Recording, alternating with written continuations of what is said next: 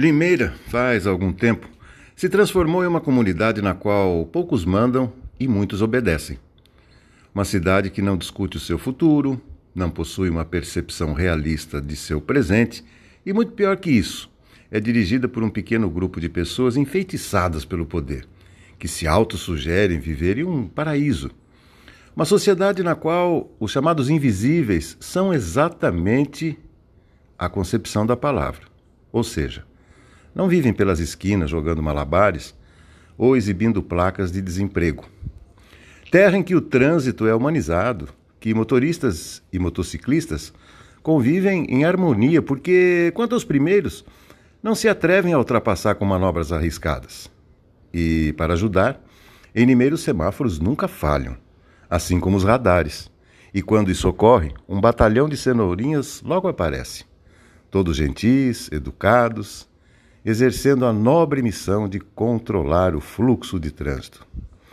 A Terra da Laranja vive tão bem que até mesmo o vírus da Covid-19 é piedoso, alcançando agora o status de seletividade. Isso mesmo. Porque funciona assim. A prefeitura escolhe os eventos nos quais somente as pessoas podem entrar. O vírus, não. E assim as autoriza. Isso é mágico, como é o Natal, e observem como é agradável brincar. Ainda ontem, neste farol, o companheiro José Antônio Encinas questionou o cancelamento da distribuição, ora vejam, de balas na Praça Toledo Barros, por ninguém menos que o Papai Noel. Sim, o próprio. Tenho comigo que acertou. Porém, ele não levou em consideração a tal seletividade. O que José Encinas não computou em seu raciocínio é que o vírus mora na praça. A mesma em que se formaram filas enormes em plena pandemia no entorno das agências bancárias.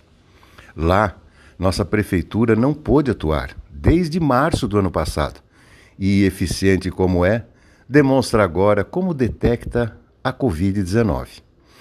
Com pompa e circunstância, divulgou ontem que o chamado Mercado de Natal é será mesmo realizado nos jardins do edifício Prada, como se fossem da Casa Branca.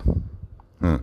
E mais, pontuou os esforços de nossa primeira-dama para realizar esta festa da solidariedade, sem vírus, com direito a guloseimas e apresentações artísticas. Na certa, ela estará hoje concedendo entrevistas aos amigos de sempre.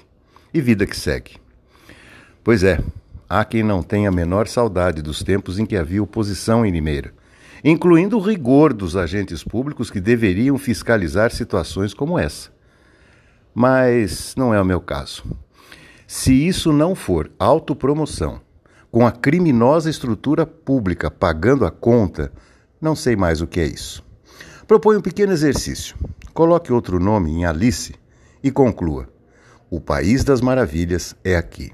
Ah, e não se esqueça: se quiser fugir do vírus, mais eficiente que as vacinas são os jardins do edifício Prada.